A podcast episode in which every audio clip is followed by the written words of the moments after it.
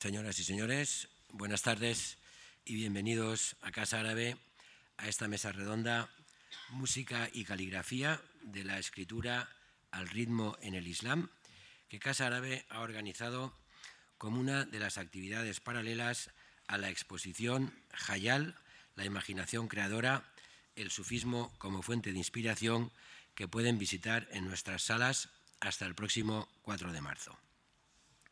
Uno de los aspectos que esta exposición ha querido subrayar es precisamente la estrecha vinculación existente entre el ámbito del sufismo, en tanto que marco de orientación vital, y la práctica artística o creativa, ilustrada a través del trabajo de creadores de distintas disciplinas. En las distintas obras de arte, literarias o musicales, que forman parte de esta exposición, encontramos un elemento común que es precisamente el reconocimiento del valor universal de determinadas ideas relacionadas con la dimensión espiritual del ser humano y que encontramos en textos clásicos de autores sufíes de los que todos estos creadores contemporáneos se nutren e inspiran para su trabajo. En este sentido, nos ha parecido apasionante organizar esta mesa redonda a modo de diálogo entre dos profundos conocedores de la filosofía sufí, representada en dos, en dos disciplinas en apariencia distintas, como son la música y la caligrafía, pero fuertemente entrelazadas gracias a elementos que les son consustanciales a ambas, como el ritmo y la repetición. Será de la mano, por un lado, de José Miguel Puerta Vilchez, profesor del Departamento de Historia del Arte de la Universidad de Granada y autor de libros fundamentales para todo aquel que quiera adentrarse en el conocimiento del arte islámico en nuestro país, de la estética del pensamiento árabe o de la caligrafía en su más amplia y diversa dimensión creativa. Me refiero a títulos como Los Códigos de Utopía de la Alhambra de Granada, Historia del pensamiento estético árabe, La aventura del cálamo, Leer la Alhambra y La poética del agua en el Islam. José Miguel Puerta Vilchez es además arabista y traductor. Ha sido asimismo codirector y editor de la Biblioteca de Al-Ándalus y comisario de las exposiciones Doce candiles para Granada del pintor palestino Jamal Bulata y el poeta sirio Adonis, Libertad e Innovación, caligrafía árabe contemporánea, presentada en esta institución, en Casa Árabe, en el año 2010, y Artes y Culturas de Al-Ándalus, El Poder de la Alhambra. Sus dos últimas publicaciones son Una historia de la Alhambra, escrita para niños, y la novela poética Una asceta en la corte nazarí, publicada por la Universidad de Granada, escrito originariamente en árabe y traducido por el mismo autor. Su interlocutor esta tarde, desde el ámbito de la música, será José María Sánchez Verdú, profesor de composición en la Robert Schumann Hochschule y en el Conservatorio Superior de Música de Aragón, y autor de un buen número de composiciones contemporáneas, entre las que se incluyen óperas, composiciones para, para orquesta, cuartetos, etc., varias de las cuales forman parte de la exposición a la que he hecho repetida referencia. La presencia del pensamiento y del arte árabe es esencial en su trabajo compositivo desde hace muchos años. Destaca la importancia de la poesía árabe, Hayam, Adonis, etc., la articulación de procesos sonoros vinculados a la caligrafía islámica, el desarrollo de estructuras musicales inspiradas en la geometría y en la ornamentación de la superficie, y la presencia de determinados aspectos del pensamiento de Ibn Arabi.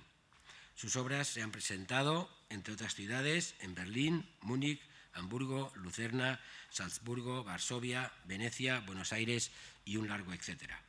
Ha sido premiado en numerosas ocasiones, Fundación Siemens en Múnich, Junge Deutsche Philharmonie en Frankfurt, Bergische Biennale, Wuppertal, Irino Prize en Tokio, Premio Nacional de Música, Premio Ibn Arabi y también un largo etcétera.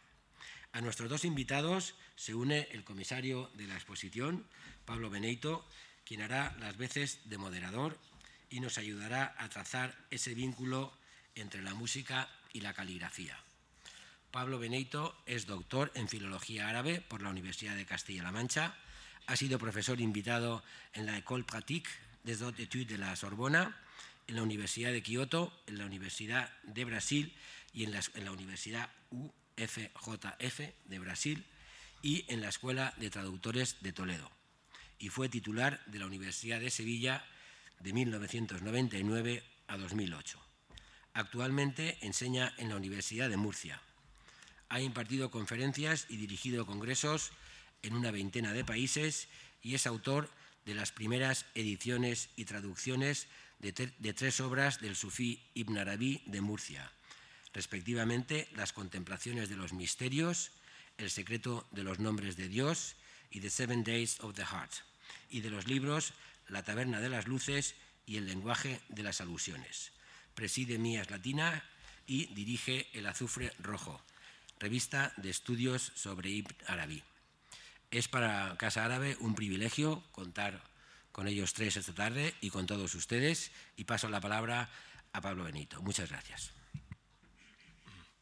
Muchas gracias a ti, Pedro, y a todo, y a todo el equipo de Casa Árabe por esta convocatoria que me brinda la oportunidad de, acompañar en esta, esta, esta, reunión entre dos grandes figuras, de, dos grandes miradas al arte islámico, tanto antiguo como moderno, y para mí también, por fortuna, dos, dos grandes amigos.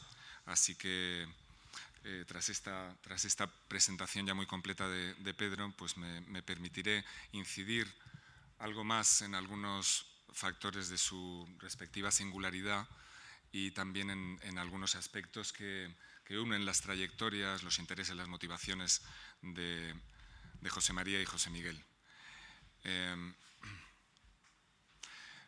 José María ya está eminentemente presente, en, se pueden escuchar muchas de sus composiciones, vamos, un, una selección que él mismo hizo para esta exposición.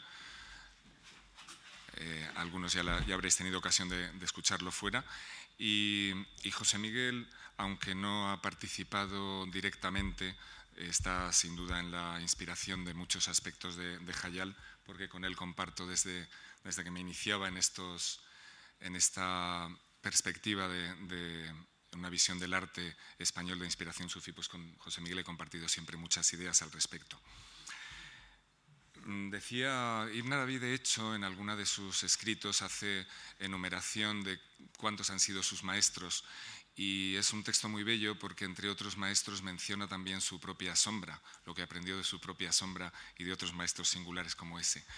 Eh, yo querría comentar también que que acompañó aquí a dos de, mis maestros en diversas lides. Y entre otras cosas de, de José Miguel he aprendido a mirar eh, la cultura islámica con una mirada nueva. En esa obra que ha citado antes Pedro, que es la historia de la estética en el mundo islámico, hizo un trabajo sin precedentes y único en su género hasta nuestro tiempo en, cualquier lengua, porque nadie antes había abordado con tanta profundidad lo que era la singularidad de la estética en el Islam. Y cada obra que José Miguel hace pues está imbuida de un espíritu de búsqueda inagotable.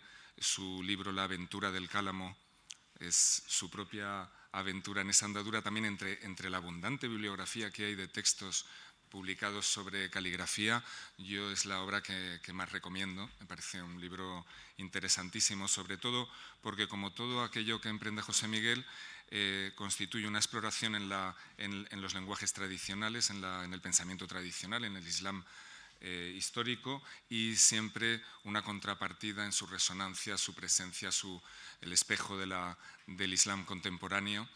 Y, en, sus en todas sus obras eh, lo que encontramos también es una intimidad con aquello que estudia y trabaja. Y, en José Miguel, eh, muy autodidacto como profesor de, Historia del Arte, que es muy autodidacto en sus estudios de, de, árabe, sin embargo encontramos a mi juicio a uno de los más grandes arabistas de nuestra historia en España.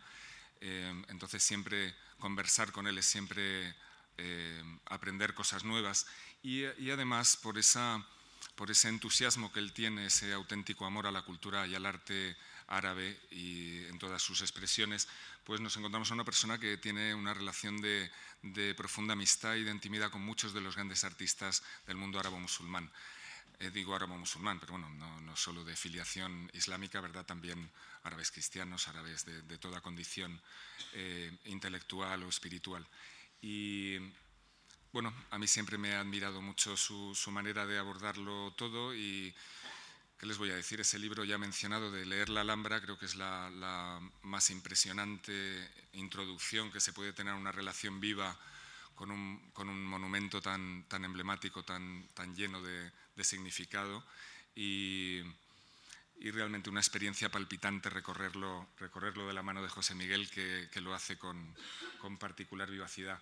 Y ese es uno de los puntos de confluencia que me permite eh, volver a, ahora hablar de José María, una cosa que une a ambos, ambos ponentes esta noche es eh, su origen andaluz, el hecho de que hayan vivido los dos largamente en Granada y que le tengan un, amor, no, el mismo, porque el amor siempre es distinto, pero un gran amor ambos. Eh, ese referente muy significativo en la trayectoria de ambos, que es la Alhambra precisamente como emblema de lo que hoy nos, convoca, que es esta relación del, ritmo, de la escritura, de la música y la caligrafía tan presente en los escritos de, ambos. Y, junto a todo eso, pues una, una, esa, esa misma, ese mismo carácter en un lenguaje tan radicalmente contemporáneo, de una, de una exploración tan, tan límite, diría yo, porque es un explorador de los límites del lenguaje musical, en la, trayectoria compositiva de José María, nos encontramos, sin embargo, al igual que en, José Miguel, una permanente exploración también de los, fundamentos, de los lenguajes tradicionales, de las obras clásicas del arte, del arte de, siglos atrás y en particular del arte islámico y sus expresiones andalusíes. Entonces, eh, en, en, ambos casos, cuando José Miguel explora la caligrafía, nos remite a Inmucla y nos remite al, surgimiento de los lenguajes caligráficos que implican proporción, que implican ritmo, que implican un trasfondo geométrico en el propio trazado, de, en la propia concepción de las expresiones de las cifras, etc. Y por tanto, una, vivencia del despliegue de la, escritura en los muros como libro abierto, la, arquitectura como, libro dentro de esa concepción tradicional del cosmos como libro. Y, en José María esto es una constante. Para él, como podemos apreciar en las partituras que se exponen en Jayal, eh, ahí fuera, eh, la, la propia concepción musical va acompañada de una concepción visual, es una escritura caligráfica y el ritmo, el sonido es indisociable de, todo el otro repertorio de expresiones, incluyendo el sonido. Para mí José María es eh, lo, que, lo, que, fue Scriabin al, al, eh, a, su época musical, ¿verdad? con su concepción global de, de un espectáculo que incluyera color, sonido, dramaturgia, que incluyera todas las dimensiones eh, posibles del arte, pues es lo que nos encontramos, es, es para mí un, un Scriabin de, la modernidad en este sentido, ha ido más allá que, que Scriabin a la hora de hacer que confluyan en sus, en sus eh, podríamos decir espectáculos, ¿verdad? porque son, eh, eh, son realmente obras escénico-musicales, ha hecho que confluyan todos los lenguajes expresivos. Y, y con, con Scriabin en alguna conversación hemos tenido ocasión de compartir que, que, que comparte él a su vez una, una experiencia que es la de la sinestesia, que permite que si encontramos todos esos referentes cromáticos en su obra, como por ejemplo en Aswad, Ahmad Aswad, ¿verdad? En ese orden, Ahmad Aswad o Abiad o, u otras obras que llevan títulos cromáticos con el rojo, el negro, el, el blanco y tantas otras referencias, esto nos revela que en su directa experiencia sensorial hay una confluencia sinestésica que permite realmente traducir el color en, música, la música en color y todo ello en proporción, en escritura. Entonces, una, un énfasis particular en encontrar eh, los límites de la confluencia de los lenguajes. Yo creo que todos estos factores eh, aunan las trayectorias y experiencias de nuestros dos ponentes esta noche y sin más les doy la palabra para que ellos nos hagan una presentación inicialmente y luego nos eh, permitan que establezcamos un debate en el que acogeremos también sus preguntas. Eh, así que, por favor, José Miguel, que, estás antes en el programa, si eres tan amable. Por favor, José Miguel va a acompañar también su presentación de unas imágenes. Bueno, pues buenas tardes a todos. Eh, muchas gracias al director de Casa Árabe y a Pablo Beneito por esta presentación ¿no? de, verdadero cariño y amistad que yo le agradezco.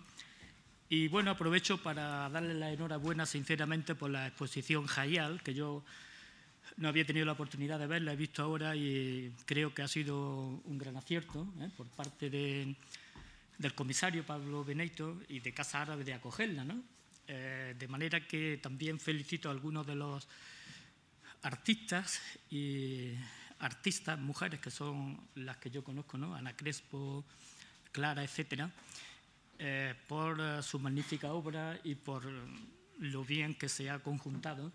Y bueno, mm, creo que es una eh, oportunidad y una novedad también esta otra cara, esta dimensión de artistas Mm, españoles o españolas que se han inspirado y se inspiran en el sufismo. ¿no?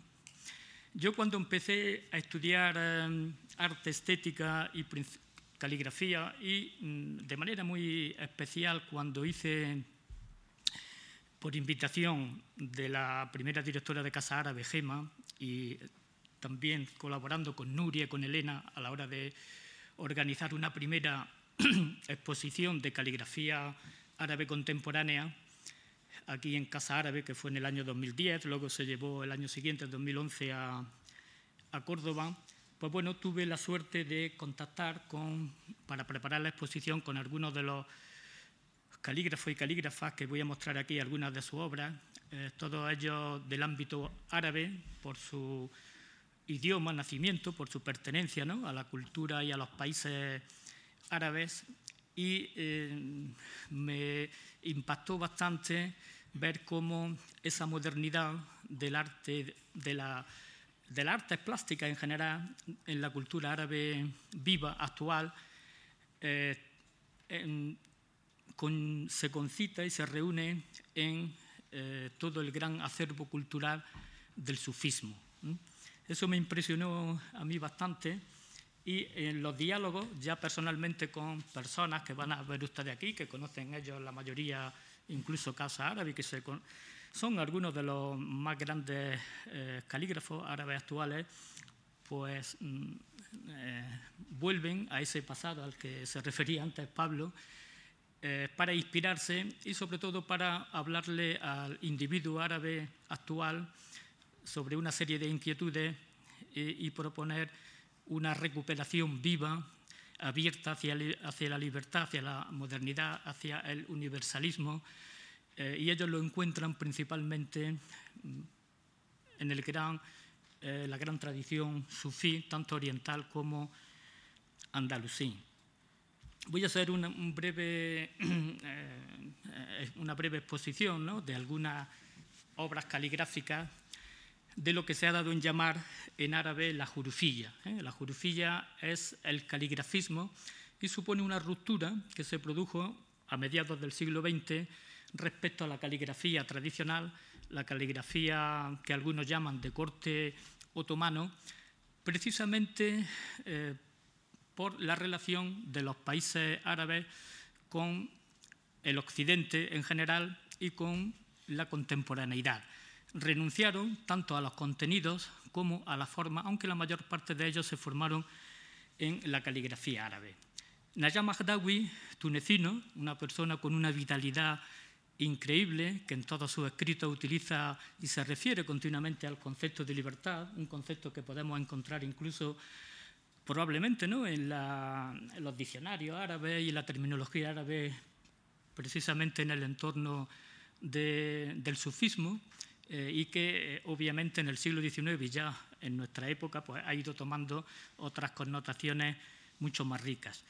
Eh, todos ellos además hablan, en sus propios escritos, hablan y definen, principalmente cuando hablan de su experiencia caligráfica, del ritmo, del movimiento. En el caso de Najam Mahdawi, llega hasta el grado de la, lo que él llama una estética de la gestualidad, en la cual él trata y se libera incluso del significado de las palabras, porque la propia palabra la considera ya una cadena que coarta esa libertad de la que él se siente eh, necesitado y mm, hace una caligrafía que causó bastante extrañeza y todavía sigue causándola en muchos sectores del, mismo ámbito árabe, porque no se puede leer. ¿eh? Es decir, ahí lo que él hace es un movimiento. Mm, es continuo, ¿eh? en el cual lo que trata es de que aflore el propio movimiento, la propia, el propio ritmo eh, y la propia fuerza de una expresión gráfica que está en su memoria, en la memoria colectiva del, del pueblo árabe, del pueblo tunecino, pero sin la atadura de la palabra incluso.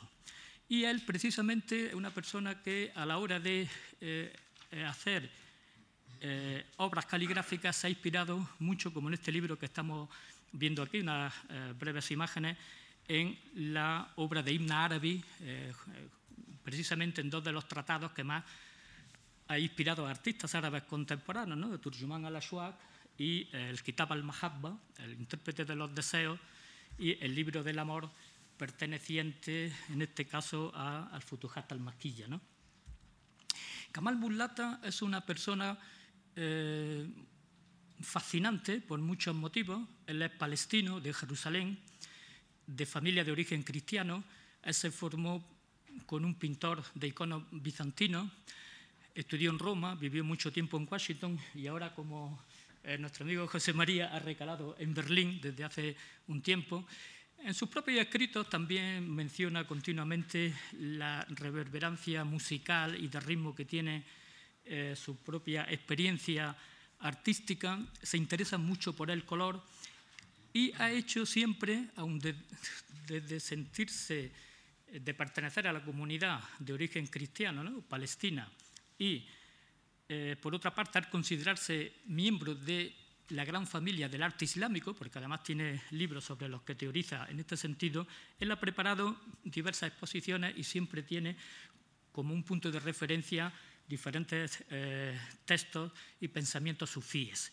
Por ejemplo, la figura de Nifari, eh, que es un gran eh, sufí aquí, que Pablo Benito y yo admiramos mucho y que deberíamos de traducir en alguna ocasión para el público español. Sus acertos hizo una obra Velos, en la cual un libro de artista en la cual se pueden ir moviendo las hojas y va cambiando incluso en esa filosofía que tiene Anífari del eh, de eh, continuo movimiento ¿no? En, todo, en la creatividad y en el ser humano, pues eh, Kamal Bullata lo reinterpreta eso en forma de libro. Preparó una gran exposición con conceptos, con conceptos de Allah, para presentarlo en una exposición en Arabia Saudí con palabras e ideas sacadas tanto de textos cristianos como de textos musulmanes y, por supuesto, y principalmente sufíes, pero eh, le fue prohibida la exposición. ¿no? Aquí, eh, sobre todo, por utilizar obras como o ideas de Al-Hallaj, Ana al-Haq, Yo soy la verdad, la Ana y la Ana, no existe yo sino yo, ¿eh? haciendo un paralelismo con la, la Shahada, además de textos cristianos, también utiliza frases de Ibn Arabi, y lo que Kamal Bullata casi siempre busca, aparte de eh, esa mm, forma del cuadrado que gira, que él vincula con la cúpula de la roca, una especie de universalismo y al mismo tiempo una exploración de la letra y de la em, ambigüedad a la hora de establecer la percepción tanto con el color como con la letra. Por ejemplo, en estas dos obras que tienen un mismo contenido, al-Dahir al-Batin, que son dos de los conceptos fundamentales del sufismo, lo manifiesto y lo oculto, la representan de dos formas que, eh, si él no nos dice dónde están las letras y no lo explica, la percepción visual difícilmente va a encontrar esa, escritura ¿no? que se oculta. Eh, también mm, juega con este concepto que está muy extendido eh, entre los artistas, sobre todo que utilizan la caligrafía y por tanto utilizan la palabra al, al Jafi Filjali, lo oculto está en lo manifiesto, que Kamal Bullata lo recrea con estos cuadrados ¿eh? y con esta perplejidad en, la, mm, eh, en, el diseño y la ejecución. Y aquí tenemos esa misma frase ¿eh? que la han utilizado diferentes calígrafos, en este caso por Munina Shaharani, con una caligrafía zumbuli, y la misma frase nuevamente, pero con caligrafía cúfica. De manera que vemos un mismo concepto y una interpretación y un acervo que va en artistas árabes actuales vivos de diferentes procedencias y de diferentes tendencias. Esta obra, este concepto también de Al-Junaid, otro de los grandes sufíes iraquíes, el agua es del color de su recipiente, que pertenece a un gran homenaje que le rindió Kamal Bullata a Alacén, eh, vuelve a utilizar esos mm, máximas sufíes, son frases cortas y que se salen obviamente de la eh, tradición, digámoslo así, de la caligrafía más canónica otomana, eh, que sigue vigente ¿no? y es muy bella y tiene sus eh, círculos, sus exposiciones y su gran, una gran actividad. Aquí mismo la exposición tenéis de Nuria García Masip, donde en este caso eh, se aplican los cánones de, los diferentes estilos caligráficos tradicionales y al mismo tiempo los contenidos suelen ser contenidos más estrictamente coránicos o más estrictamente relacionados con el hadith sin mm, eh, buscar ¿eh? en otras fuentes de inspiración como la, sufí de la que estamos hablando. De Hassan Masaudi, que yo lo puedo llamar aquí perfectamente el pintor o el calipintor de la palabra amor, el, pintor del amor, y no piensen que, lo que las imágenes que he traído tienen que ver con con la festividad que se celebra mañana, ¿no? sino simplemente porque el concepto de amor ¿eh? es un concepto que está en todos ellos ¿eh?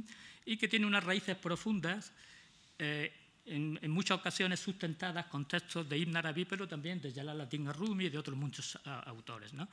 Esta es una obra que dedicó a Ibn Arabi, también a Turjuman al-Ashwaq, con palabras que transforma en bellas caligrafías de inspiración eh, japonesa principalmente, pero adaptadas al árabe, al árabe ¿eh? Eh, suele decirse, y es cierto, que la caligrafía árabe es quizás la más versátil de todas las caligrafías que existen. Y Hassan Masaudi probablemente es una de las personas que más se conoce en Occidente porque lleva décadas afincado en París y su obra se difunde bastante, pues, principalmente por, Europa. Al-Husn, la belleza, al-Wajd, son todo palabras, conceptos extraídos de la obra de Ibn Arabi. Y probablemente en el caso de Ibn Arabi, el concepto, el, poema, ¿eh? que más lo han trabajado diferentes eh, eh, artistas y calígrafos de finales del siglo XX y lo que llevamos del siglo XXI, es su famosa su famoso poema que se ha convertido ya en himno del amor universal que viene en Turjumán a la, a la Shuak. Eh, yo profeso la religión del amor allá donde se dirijan sus cabalgaduras y que es una eh, obra pues bueno, que seguramente nos puede hablar muy bien, un poema inspirado en la poesía preislámica, pero transformado en un poema de amor a la bella Nidam, ¿eh? con la que tiene una relación eh, telepática, eh, que es de una gran belleza y que ha provocado en el arte contemporáneo, en los propios países árabes, una gran fuente de inspiración. Tiene aquí, por ejemplo, caligrafías del amor inspiradas en todo eso. La palabra, esta gran caligrafía central, que aparece en todos, en todos sus, mm, sus cuadros caligráficos que lo han hecho inconfundible, eh, él pone una pequeña frase, ¿eh? en este caso una línea de este poema, y destaca la palabra principal, en este caso la palabra amor. Y este mismo año, hace una semana, ha hecho una nueva versión de esta obra y vamos a ver ahora unas poquitas imágenes ¿eh? muy recientes, ¿no? que acaba de editarlas ahora mismo en Londres. Aquí la exposición de libertad e innovación que hubo en Casa Árabe presentamos el finalmente no pudo venir en persona, tiene algunos problemas de salud, pues nos dejó estas páginas de eh, su gran libro, que además él se preocupa de editarlo en diferentes idiomas, eh, francés e inglés principalmente, y en este caso incluyendo también el español, pues para que su mensaje llegue eh, más lejos. Casi todos estos calígrafos le han prestado atención justamente a Radua, perdón, Rabia al-Adawiya, que es la gran mística iraquí del siglo VIII, a la que se atribuye la introducción del concepto de amor, de amor místico dentro de la tradición sufí. Aquí hay algunas de estas caligrafías que acaba de preparar ahora eh, Hassan Masaudi. Nos presenta también mm, a lo largo de toda su trayectoria obras de otros sufíes, quizás menos conocidos aquí en nuestro país, como Ibn al-Farid, siempre con esta palabra principal, ¿eh? la palabra amor. Eh, hay que pensar que Hassan Masaudi salió en los años 60 huyendo de Irak por la dictadura de Saddam Hussein. Luego todas las guerras que han asolado su país, él ha sido una persona siempre muy comprometida, no solo con su país, sino una persona muy sensible a las catástrofes, a las guerras de, muchos lugares. Y todos estos eh, artistas que le estoy presentando y hablando de, la música han tenido siempre un vínculo ¿eh? muy especial con la música y han hecho eh, actuaciones en las que han utilizado la caligrafía, acompañándose al mismo tiempo pues, de laudistas, de músicos y haciendo, digamos, una performance tanto Naya, Naya Magdawi como el propio Masaudi o Khalid Asai, algunos que incluso se hicieron aquí en Casa Árabe, de manera que ellos también perciben, ¿eh? cuando expresan y explican su obra y cuando pueden representarla, ese vínculo que hay con la, eh, con la música. De mujeres calígrafas he traído solamente una, ¿eh? no me voy a extender mucho. Rima Farah, que participó aquí en, en la exposición eh, de 2010 en Casa Árabe. Y Rima Farah es interesante su, mm, su peripecia personal porque eh, desde, nació en Jordania, desde muy pequeña se fue a vivir a, Londres. Eh, durante muchos años tuvo, perteneció a un tipo de arte naif, muy diferente a lo que hace después, y tuvo una crisis personal, se instaló en Tánger y aquí entró en contacto con el mundo de este sufismo popular marroquí, que habéis reflejado también en la, exposición.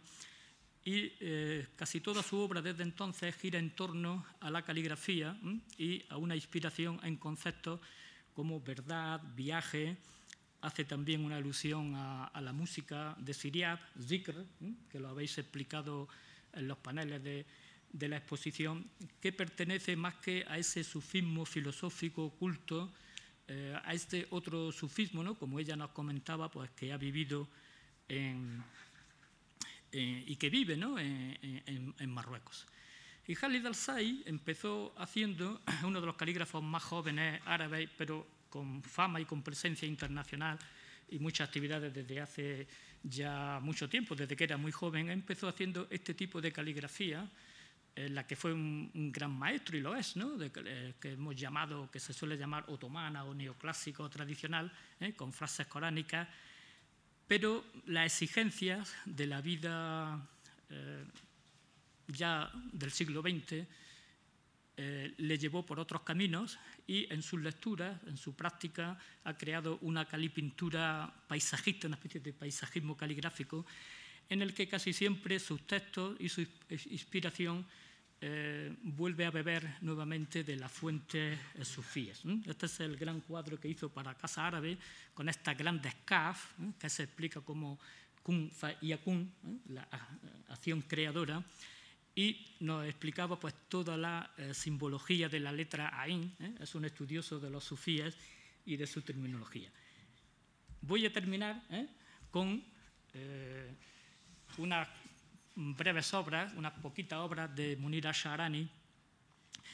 Aquí tenemos también de Khalid Asai y de eh, Hassan Masaudi otro concepto eh, que es el de el eterno femenino, eh, que de toda la cultura árabe clásica, la presencia de la mujer como sujeto creador, como voz, está principalmente en la poesía y eh, específicamente de una manera fuerte, eso nos podría hablar mejor Pablo Benito, en la mística. De Ibn Arabi, eh, eh, tanto Khalid Asai como Masaudi nos ofrecieron estas formas caligráficas. Todo lugar no feminizado debe de ser descartado. Y Munir Sharani, ya acabo con él, eh, es uno mm, sirio, ¿eh? se, propone siempre, y lo ha sido, ha estado mucho tiempo también viviendo en el exilio, como un marxista, y en la entrevista y en muchos comentarios de la prensa árabe, pues le preguntan, bueno, ¿cómo un marxista que se declara eh, laico como tú se inspira tanto en textos sagrados y en textos sufíes? Y Munir al-Shahrani, pues, que tiene en su obra, como vemos aquí, eh, frases extraídas tanto del Evangelio como del propio Corán, una bellísima obra que ha hecho mm, diferentes versiones sobre los nombres divinos, que es otro de los temas que aparecen citados también en la exposición de Al-Hayal, eh, que los sufíes ¿no? lo han interpretado y han profundizado mucho en ellos, es la respuesta que da, eh, por ejemplo, estas frases del Corán, la ikrah fiddin, ¿eh? eh, en, la religión no hay, no hay coacción, ¿no? podríamos traducirlo, busca estos elementos de universalidad, de apertura al otro, de reconocimiento al otro, que pueden estar perfectamente en las diferentes religiones eh, y diferentes creencias. ¿no? Un, intento de superar, ¿no? como en el caso de otros autores, ¿no? como Adonis, etcétera, la eh, coerción que impone la teología dogmática habitual contra la cual el sufismo o estas tendencias sufías se, se revelan. ¿no? El corazón, que es otro de los conceptos fundamentales del sufismo, el lugar, a diferencia de la razón, ¿no? en el que eh, reside ¿no? el amor y en el que reside la unión de los contrarios y la eh, imaginación creativa, pues también es motivo de inspiración de estos artistas. También de, eh, tiene su versión de esa frase, de ese poema tan bello de, de, de Ibn Arabi, Munir al-Sharani, que se inspira en los diferentes, es uno de los artistas plásticos árabes que más ha estudiado, ha recuperado la caligrafía tradicional, de, sea del Magreb, sea de Persia, sea de cualquier punto del mundo árabe, aunque hayan quedado muy pocos restos, y las ha renovado, las ha recreado con mm, estos bellos eh, contenidos. ¿no? Este es muy bonito, ¿eh? ya eh, son las últimas que les presento, de An-Nifari y de Ibn Arabi. Al-Ilm al-Mustakir, al-Jahal al-Mustakir. El saber estable es la ignorancia estable. Y de Ibn Arabi, ¿eh? de esa obra preciosa que tiene, el libro de lo que es descartable, ¿no? va descartando cosas que no merecen la pena, dice, todo arte que no proporcione saber es descartable. Y esta de Anífari, conforme más rica es la visión, más pobre resulta la expresión, en dos versiones, de 2005 y 2010, en las cuales, eh, como han hecho Kamal Bulat y los demás artistas, han aprovechado también eh, estas sentencias, estos conceptos sufíes para el mundo de la plástica contemporánea y para el mundo del arte árabe actual.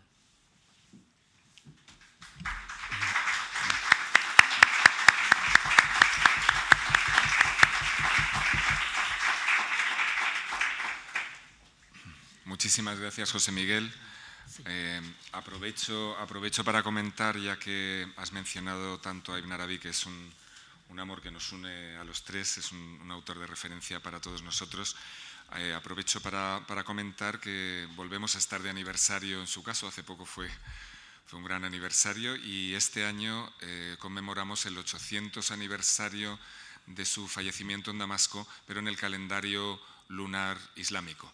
Así que 800 años de su... Esto es, vamos a empezar a, conmemorarlo ahora, así que probablemente casi nadie lo ha reparado todavía en ello. Bueno, otra ocasión para celebrar su, memoria y su obra. Gracias, José Miguel, por esta presentación tan interesante. En la revista El Azufre Rojo, que de estudios sobre Ibn Arabi que tenemos fuera, hay algún artículo eh, de José Miguel sobre temas afines con, un tratamiento de, también de, caligrafía y arte islámico contemporáneo que les recomiendo. Y quería, antes de darle la palabra a José María, quería poner énfasis en el hecho de que su profunda relación con la escritura no es eh, la profunda relación que él tiene como, compositor, como maestro de composición, como, escritor, porque también sus, escritos tienen el, propio carácter artístico de, su música. La, relación que toda su obra y, vivencia tiene con la escritura no es nunca ocasional o, desde el exterior o superficial, sino que realmente es una auténtica clave compositiva y, una clave de inspiración. No hay eh, escritura suya musical que no nos remita a otra, escritura en una concepción que, por un lado, por un lado significa la recepción de, esa, concepción tradicional del mundo de las correspondencias, en la que todos los lenguajes del ser, todos los órdenes de la existencia se corresponden y se significan mutuamente. Esto lo encontramos en todo momento en la obra de, José María de una forma eminente y, como digo, muy profunda. Es decir, no es una alusión eh, que, eventualmente ocurra, sino que es, lo que constituye propiamente su lenguaje eh, de una manera altamente significativa. Entre, eh, por ejemplo, cuando compone su viaje hacia el Simor, ¿al Simor o hacia el Simor?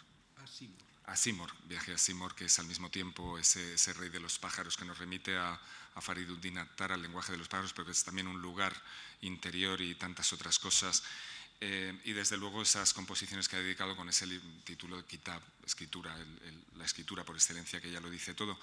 Eh, en este momento eh, se podría asistir a su próximo estreno en Lugano, que es la, la ópera Il Giardino della Vita, y a los que no podremos ir a Lugano, pues intentaremos ir a Cuenca, ¿verdad? donde también se, tendremos esta nueva composición suya, un compositor particularmente fértil que cada año nos nos regala con alguna de sus nuevas composiciones.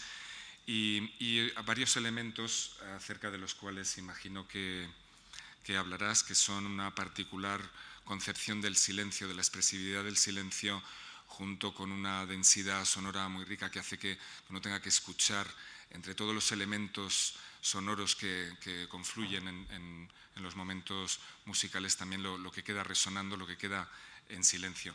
No me, quedo yo en silencio para darte la palabra. Por favor, José María. Bueno, pues muchas gracias por, la invitación para estar en esta casa tan especial donde está el arte islámico, está la lengua árabe que lamentablemente no puedo hablar, bastante tengo con inglés, alemán, francés, italiano. El alemán me parece imposible y hoy hemos estado hablando de lo difícil que es entrar en esta lengua, he de decir que hace muchísimos años, a través de la poesía islámica y sobre todo determinados libros, fue cuando empecé a, tomar contacto con la, con, eh, la creación árabe, como la quiero llamar aquí. Eh, también debo decir que cuando era pequeño, mm, en mi casa en Granada, mi ventana daba a la Alhambra, Sierra Nevada y la Catedral. De eso me di cuenta, de ese póster maravilloso que tenía, muchos años después, cuando ya vivía en Berlín. Y nunca supe hasta qué punto eso me pudo estar marcando durante casi 18 años en Granada. Con todo, debo decir que igual que José Miguel, también soy andaluz y algo quizás haya quedado. Lo que pasa es que mi visión viene ahora desde Alemania. Eh, y por tanto la música contemporánea actual. ¿eh? He de decir que las primeras obras en las que el mundo islámico, el mundo sufí, donde incorporo naturalmente a San Juan de la Cruz y Santa Teresa como los grandes místicos sufíes del cristianismo y del mundo occidental, sin ninguna duda, retrotrayéndonos incluso a Nuri de Bagdad, que muchísimos siglos antes ya estaba hablando del castillo, de las moradas, todas esas simbologías que tantos autores han ido eh, rastreando en ese árbol de la literatura del que hablaba Juan Goitisolo.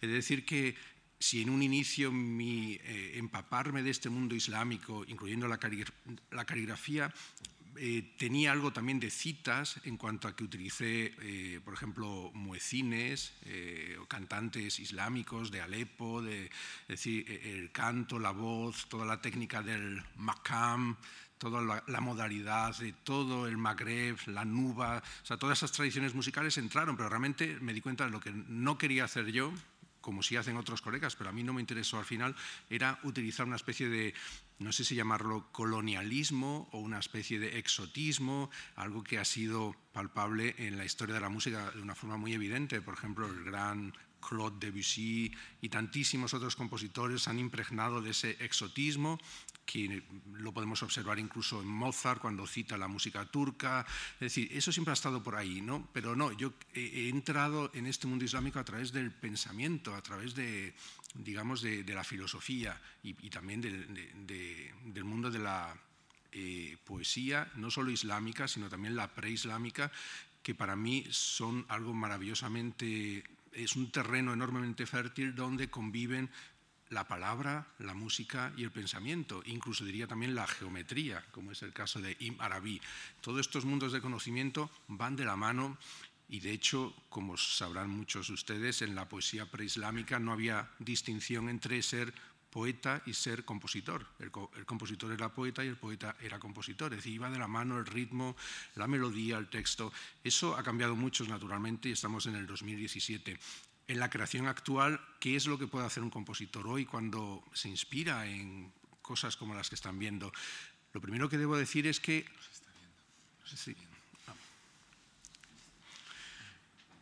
Es el silencio de la música. He de decir que estoy hablando de un tipo de música eh, que en este caso hace uso de la notación y de la escritura, que no deja de ser un sistema simbólico.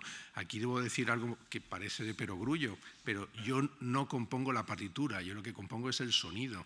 Por tanto, es algo que está en el aire, que no se puede tocar, no se puede asir, no se puede coger, no se puede ver, y encima encima diría que no existe, porque está en el tiempo y ese tiempo no existe más que en la memoria. ¿no? O sea, si se dan cuenta, estoy hablando de algo que es de lo que hablaba Goethe, ¿no? cuando decía que la poesía tendía a la música, porque la música era lo que estaba al final del todo.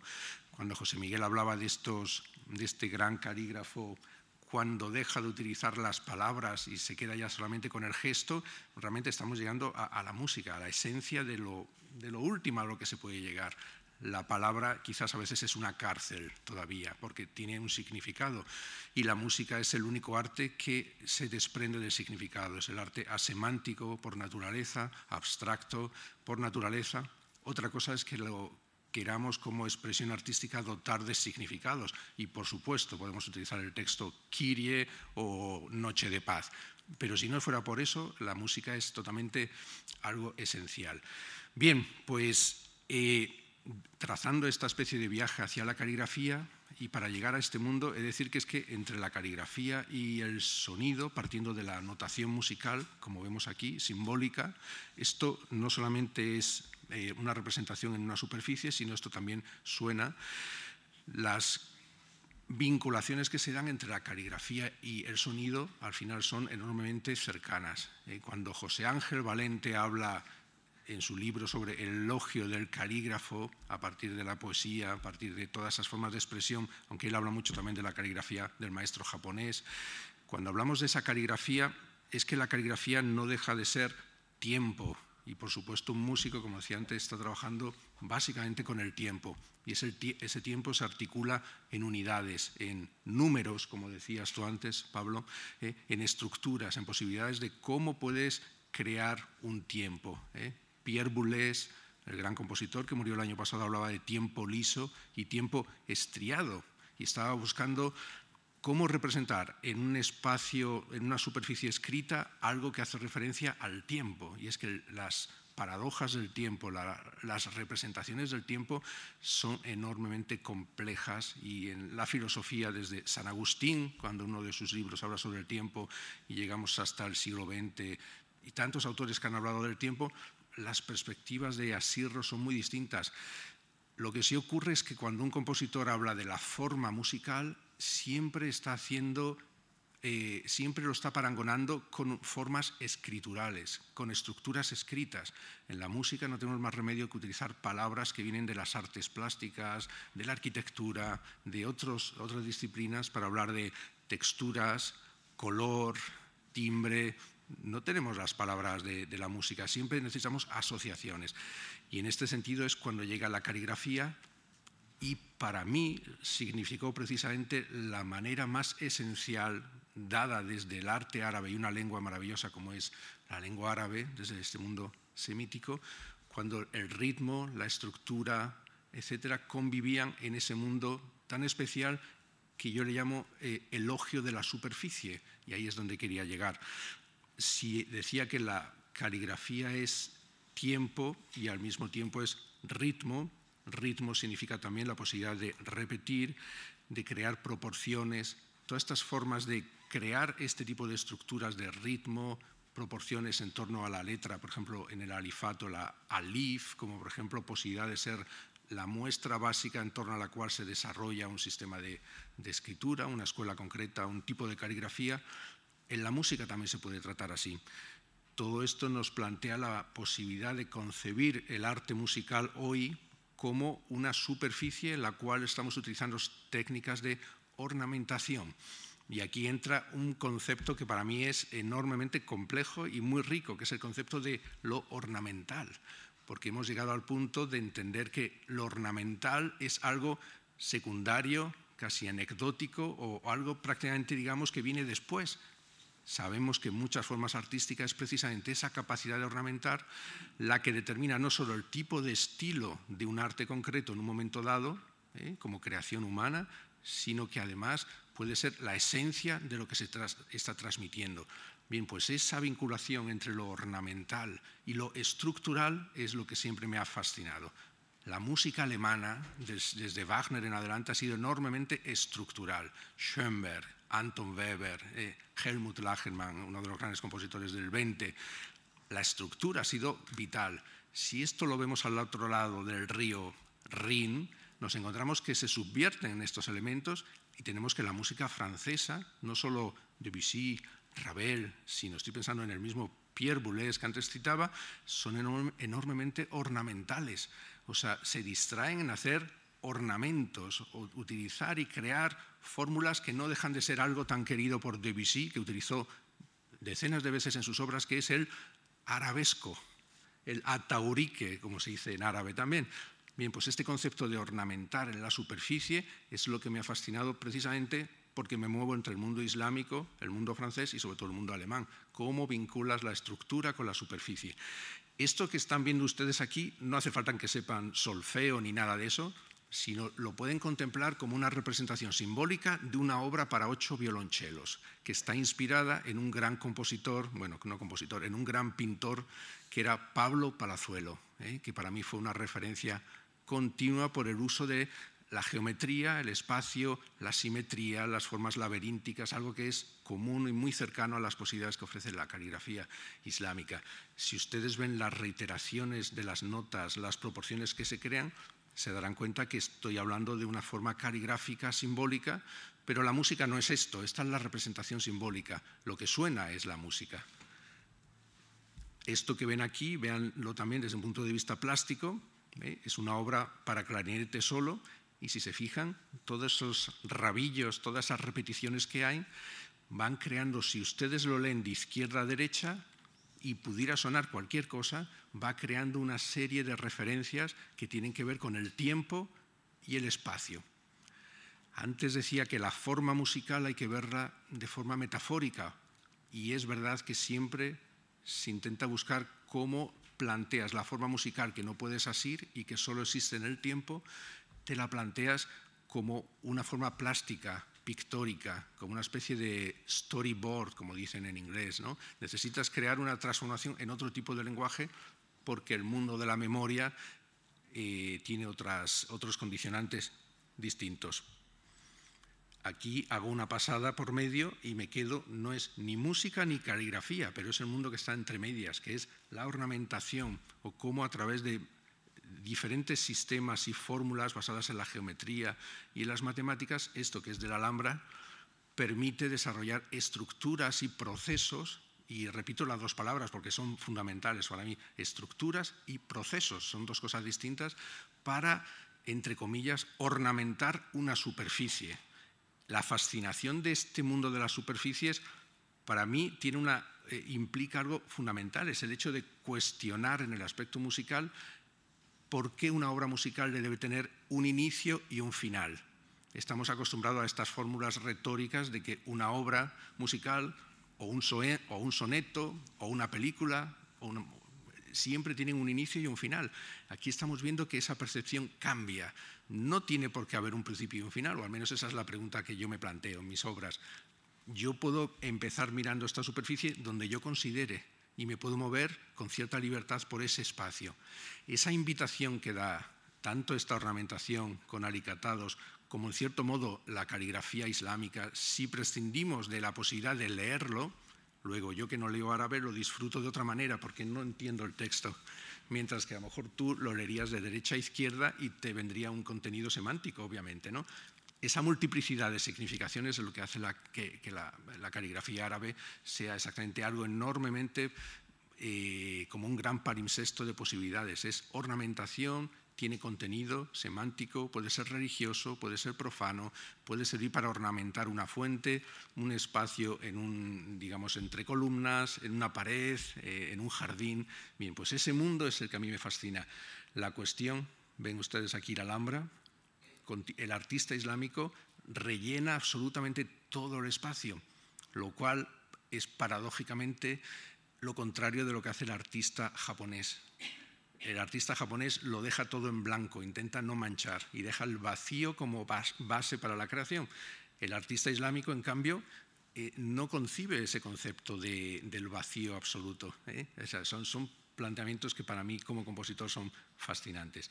Aquí vemos también un trío de título Azrak, que hace mención al azul, por lo que decía Pablo. Eh, para mí los colores son sonidos y notas y no puedo disociar el mundo de la sinestesia, es decir, la vinculación entre los sonidos y las notas, de la propia percepción. La sinestesia es absolutamente subjetiva, es decir, la nota, eh, la nota sol para mí es rojo, pero no significa que para todo, el mundo, tenga que ser así. Primero tienes que percibir esas conexiones sinestésicas y si las tuvieras, quizás sería el gris, sería la nota sol, no se sabe. Scriabin es un ejemplo precisamente de sinestesia. Y por último, les enseño, por ejemplo, algunos fragmentos de partituras donde pueden ver perfectamente cómo el desarrollo de cada uno de los niveles que están viendo son cuatro instrumentos aquí, no voy a entrar en qué instrumentos son, estoy hablando solo de la parte plástica, de lo que se trata es de, de ese elogio de la superficie, donde la notación que representa el pensamiento musical que hay detrás está jugando precisamente con el espacio. Y ese espacio es ritmo, es memoria y está basado en principios basados en la geometría, la repetición, etcétera, etcétera. Todo esto suena y por eso existe una dimensión por detrás que es la que un compositor desarrolla cuando hablaba de la ornamentación, y antes se lo preguntaba también a José Miguel, hay un, aspecto que me parece fascinante. Si el artista crea ese elogio de la superficie, que estamos en una sola dimensión, en cuanto salta a las tres dimensiones, por ejemplo, se produce algo para mí fascinante. Es el caso de las mucarnas. Cómo ese elogio de la superficie se vuelve tridimensional cuando la ornamentación se hace a través de estuco, eh, escayola, diferentes materiales, se hace en tres dimensiones porque se ornamenta y se crea esa serie de cajetillas, esa serie de, no sé cómo llamarle, de estructuras que ornamentan exactamente igual, pero en tres dimensiones. Y ese es el salto que me parece fascinante y que en la Alhambra tenemos también ejemplos maravillosos. Para terminar, diré que esta obra que están viendo está inspirada precisamente en la escritura y en el tema de la caligrafía. La caligrafía, como decía Pablo, no es que sea algo que me interese de forma, eh, eh, digamos, anecdótica, sino al revés. De hecho, una de mis óperas se titula Gramma, Jardines de la Escritura, y la temática de toda la ópera es la escritura. Para que me entiendan, no hay ningún asesinato, ni, eh, ni un dúo de amor, no, todo tiene que ver con un jardín de escrituras, donde el público vive dentro de una especie de scriptorium medieval con un libro. En ese libro está contenida, contenido los textos, las imágenes, la iluminación, todo está contenido en el texto. Y los textos son todos de autores de la antigüedad. Y en resumen, estoy haciendo un, elogio de la posibilidad de reivindicar el libro y la escritura como la esencia de un proyecto operístico. ¿no? Esto es un ejemplo. Pero esta obra que tienen aquí nace inspirada precisamente por un concepto que va más allá de la caligrafía, casi desde un punto de vista ya mucho más internacional. Está inspirada en una técnica japonesa que se llama Hekan. Eso de Hekan significa eh, eh, contemplación del muro y es una técnica de meditación que utilizan ciertos místicos, eh, eh, sobre todo en el sufismo zen, perdón, sufismo zen no, bueno, eh, entre sufismo y budismo zen hay bastantes conexiones también. Budismo zen, esos personajes lo que hacen es sentarse delante de un muro e intentar conseguir una pérdida de conciencia, perder el yo o entrar en esa vía que significa o que representa el Tao, y lo que intentan es, a través de la mirada de una superficie que puede estar ornamentada, llena de eh, aspectos geométricos o una simple pared, un muro, llegar a un estado de contemplación. Basado en ese principio, desarrollé una serie de piezas de las que les pongo esta, que es para, aunque no lo vean, son cuatro guitarras. En realidad, el principio de la obra lo que desarrolla es precisamente todas las posibilidades caligráficas de lo que sería la contemplación de una persona que mira un muro que no deja de ser el sonido de cuatro guitarras. Finalmente lo que busca es precisamente ese desarrollo de procesos y estructuras absolutamente de tipo caligráfico como forma musical, como timbre suena algo que no suena en absoluto al concierto de Aranjuez, yo les aviso, ¿eh?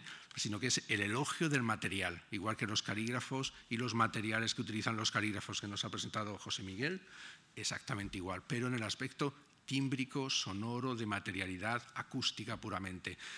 Estas piezas tienen algo muy particular. En su desarrollo es una posibilidad de escucha, porque no existe ni principio ni fin. Es decir, que no es una forma sonata, no es un ABA, no se mete dentro del mundo de la tradición desde el siglo XVII, XVIII, XIX de la música tradicional europea, sino parte de un presupuesto donde la forma pierde esa linealidad y entonces gana otro tipo de aspectos distintos.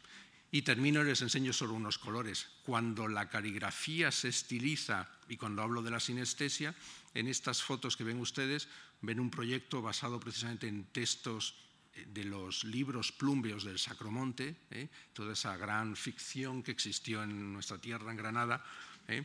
donde se confrontan los libros plumbeos con la ficción de Santiago Apóstol. Tanto una cosa como la otra es un invento. Los moriscos inventan los libros plumbeos para ver si no les echan y los otros inventan para imponer el poder, se inventan lo que es Santiago Matamoros, hay que echar a los moros. Bueno, en esas dos ficciones yo me inspiré en los colores precisamente de la sala famosa eh, de la Alhambra, del Palacio de Comares, donde los colores y la jerarquía de los colores está inspirada precisamente en algo de ámbito eh, teológico del Islam, eh, en siete niveles, y esas representaciones son las que ustedes pueden ver en este gran proyecto que se llama Libro de las Estancias. Por tanto, lo que ven ustedes al final es cómo el color, la escritura y la superficie se convierten en la esencia de inspiración para crear obras musicales aunque no siempre me inspire en el mundo islámico ni en el sufismo, o aunque haya acompañado a Juan Goitisolo, a Simor, a Atar o a Rumi, es decir que ha formado parte de mi vida transformarme en, un observador de este mundo y en este mundo hay dos autores que han tenido una importancia muy grande en el ámbito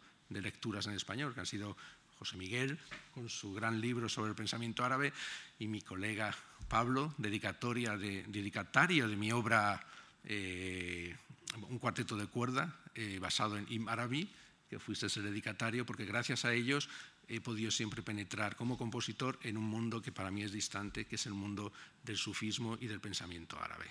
Muchas gracias.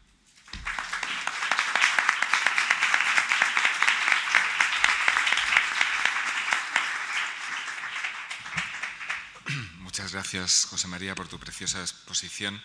Y, me van a permitir que comience por por ser yo quien plantee una, primera pregunta eh, a nuestros participantes, es que en, el Islam hay una concepción de que todos los seres son palabras, porque como ha comentado José Miguel eh, al hablar de alguna de las caligrafías, está ese tema coránico clásico de que cuando Dios quiere que algo sea, le dice kun, sé, el fiat creador, y entonces la cosa se torna existente, la cosa es.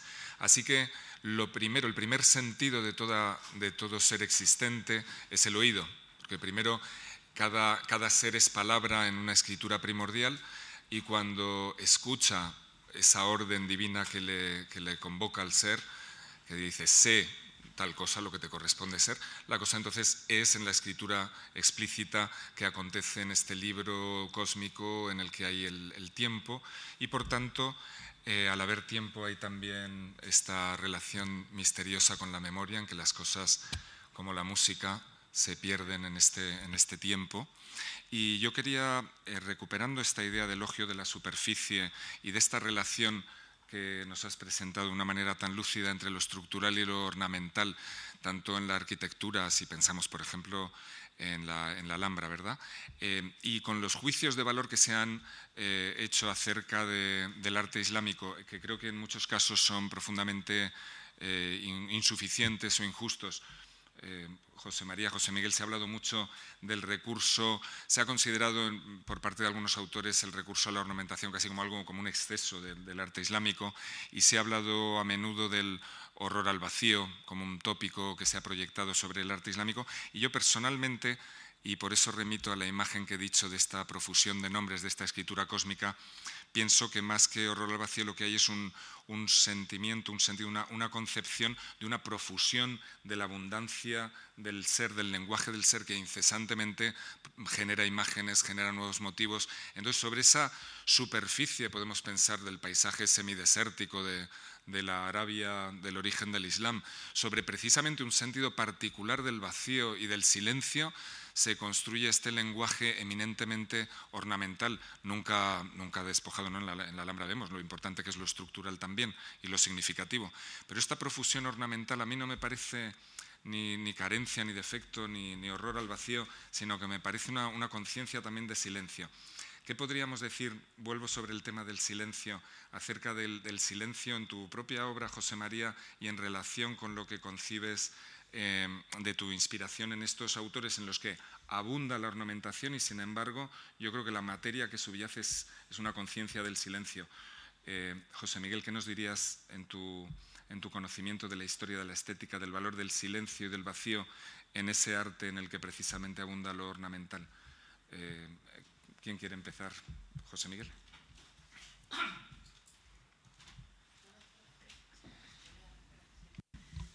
Bueno, el tema... Sí, eh, es fascinante. Yo como eh, tengo que dar clases de arte islámico, ¿no? Desde hace ya bastantes años, ¿no? A muchos estudiantes me veo siempre en esa lucha ¿eh? por intentar abrir los ojos a una, mm, digámoslo así, estética o una plástica que tiene valores diferentes a los que habitualmente eh, estamos acostumbrados ¿no? en, la, educación que, nosotros aquí tenemos. ¿no? Yo mismo eh, he sufrido ese proceso ¿no? de, lectura. ¿no? Aquí he dicho cosas muy interesantes eh, José María al respecto. por ejemplo, esa obra que él tiene, Jardín de la Escritura, en el caso de la Alhambra, la Alhambra se plantea, a pesar de las transformaciones que ha ido teniendo en el tiempo, se plantea como una estructura, como una arquitectura jardín eh, con agua viva, eh, con un jardín recreado, con sus propias plantas, eh, hasta cierto punto también muy racionalizado, ¿no? en cuanto que está en cada una de sus zonas muy bien elaborado. Y luego mm, esa estructura realmente para lo que sirve es para sostener lo que podemos llamar decoración y palabra. ¿no? Entonces, cambiar la visión a la idea, ya creo yo que en nuestro acervo cultural el concepto de decoración y ornamentación ya es peyorativo en sí mismo, ¿no? es como algo secundario. Mientras que cuando entramos, por ejemplo, en edificios como la Alhambra, estamos entrando en un jardín y al mismo tiempo en una arquitectura de palabras. Es decir, que si eliminamos todo lo que eh, sostiene a la escritura, pues se queda ¿eh? todo construido de palabras además de eh, los elementos geométricos y de los elementos vegetales. En estas obras contemporáneas sí se eh, hace un, análisis mayor del vacío. También tenemos en la cerámica, por ejemplo, eh, cordobesa de la época califal y en otros muchos motivos, en otras muchas eh, manifestaciones clásicas, también tenemos una valoración del, vacío y del silencio. O sea, no es, desde mi punto de vista, no es exclusivamente una proliferación, con un sentido, como tú decías antes, de esa fertilidad de, de, la imaginación, que además si nos fijamos en los detalles es siempre diferente, ¿eh? se evita la, la reiteración, eh, tanto en la caligrafía como en los atauriques y por supuesto en los diseños geométricos. Y esa relación que hablaba antes José María de la bidimensionalidad y la tridimensionalidad es muy interesante, ya lo analizaba también Ole Grabar, y el, el paso de eh, diseño de pequeña escala a gran escala. ¿no? Aquí me ha traído un buen recuerdo, ¿no?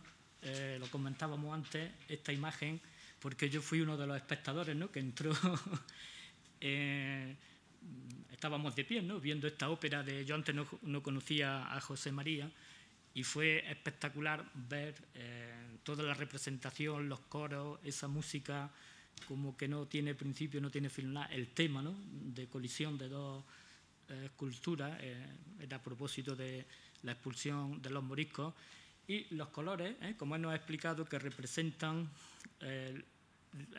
la policromía del Salón de Comares, que está inspirada a su vez en el Mirage de Ibn Arabi, en la ascensión. Aquí tenemos quizás la obra de arte islámico eh, en madera, mm, mm, quizás de más, de más valor, de más contenido simbólico y realización artística de toda la historia del arte islámico, en tres dimensiones y eh, haciendo confluir, mm, y una de las pocas veces que se ha podido interpretar el arte islámico ¿no? Eh, sobre una base mm, textual y de simbología, ¿no? lo demás muchas veces que también un atractivo que tiene ¿no? para eh, nuestra época contemporánea, y se han inspirado a muchos artistas, ¿no? esa mm, simple impresión eh, sensorial o sinestésica que nos produce ¿no? el contacto con los reflejos, el contacto con esta, geometría. Pero en el caso del Salón de, de Comar, el padre Darío Cabanelas pudo interpretar y ver toda la simbología subyacente coránica y, en este caso, escatológica, ¿no? existente detrás, eh, con lo cual se nos enriquece más todavía ¿no? la interpretación ¿no? de esta obra. ¿no? Lo voy a dejar así porque el tema es un tema muy amplio, prefiero que abundéis vosotros, sobre todo José María, ¿no? que él lo, vive ¿no? como creador ¿no? de... Bueno, realmente el silencio y el vacío irían de la mano, tanto si nos ponemos en, el, en cuanto a la vista o el oído. No siempre es así, pero se podía asimilar. Es verdad que en el arte, mejor dicho, en el mundo semítico, estoy pensando, por ejemplo, en, el canto de las sinagogas, existen expresiones para mí fascinantes que no he visto representadas en el mundo islámico, pero a lo mejor tiene eh, hay cierta concomitancia. En este mundo se habla en el judaísmo del grito silencioso. El mayor punto culminante del grito, el mayor grito posible es aquel que no suena. Entonces hay una serie de simbologías enormemente fascinantes donde se ve cómo el silencio o el vacío eh, sirve para eh, llegar al punto culminante de algo. Lo que ocurre con esto de la proliferación, la saturación, es que si pensamos en un libro de principios del 20 del arquitecto Adolf Loos, que se llamaba, traducido al español, es algo así como ornamentación y delito, ya se puede entender que en esa época, en los años 10, 20, se está haciendo un ataque visceral contra cualquier forma de ornamentación en el arte. Estamos superando el periodo este de lo que es el Jugendstil, el modernismo, ¿no? el Art Nouveau, todo esto hace que eh, exista todavía una serie de rechazo, un tipo de, eh, elementos basado precisamente en, en lo ornamental. Y el mismo Arnold Schoenberg, en su Tratado de Armonía en 1911, escribe que la ornamentación de los acordes, etcétera, etcétera, es inmoral. Es decir, que vemos que hay eh, grupos estéticamente muy cercanos en diferentes disciplinas que están rechazando lo que es la ornamentación. Por eso cuando uno lea, sobre todo a Grabar, que se ha citado varias veces, y otros autores que han hablado del ornamento como retórica o la retoricidad de la repetición, o entre copia eh, entre, original y copia, si hay distinción o no hay distinción más, o si se piensa en el concepto de aura en Walter Benjamin. ¿no? Es decir, todas estas formas que han venido después en la filosofía, los años 30, 40 hasta la actualidad, nos pone siempre en, un dilema interesantísimo, que es el hecho de tener, desde el punto de vista de la creación, de respirar con el pensamiento filosófico y estético. Y esa es una de las cosas más interesantes que existe en el arte actual, precisamente ese diálogo que se entabla pensando sobre el silencio, porque hemos tenido a John Cage, pero hemos tenido también el vacío en el mundo de lo que es el sufismo, en las ceremonias eh. ¿Cómo se articula la repetición? ¿Qué significación tiene acelerar la repetición? ¿Qué función tiene llegar a un estado de éxtasis, ¿no? como se busca en estas cofradías? Eh, eh, cofradías sufíes, por ejemplo, del norte del Magreb. Es decir, todas esas búsquedas de la repetición como proceso para llegar a Allah, etcétera, lo encontramos en miles de manifestaciones distintas en la historia, en muchas religiones, en muchas fórmulas distintas desde el chamanismo, y lo tenemos en el arte como una búsqueda a través de la repetición de estados de pérdida de conciencia, etc. Por eso todos los elementos son continuamente puestos en juego, en, digamos, en contradicciones. ¿eh? Según dónde te sitúas, hoy en día eres un compositor afrancesado o germánico. Y ese es el tema, no nos podemos escapar de las clasificaciones. Muchísimas gracias. Yo, yo entiendo, ¿verdad?, que entonces la caligrafía no es un arte menor, ornamental, eh, sino que en, la tradición artística del Islam constituye un arte central, un arte mayor o incluso el arte de referencia, porque en tanto que se concibe que el, ser como escritura. Eso lo dejo ahí como reflexión para, para acompañar alguna posible pregunta, pero yo creo que es el momento de que si entre el público hay quienes quieren dirigir preguntas a uno u otro ponente, pues las hagamos ahora. Vamos a concluir. Gracias a todos por acompañarnos durante. Se nos han hecho dos horas. Mis disculpas por haber prolongado tanto la sesión. Yo personalmente no, no le hubiera quitado un minuto de nuestros ponentes. Gracias a todos y nos despedimos, si les parece, con un aplauso a José María y José Miguel.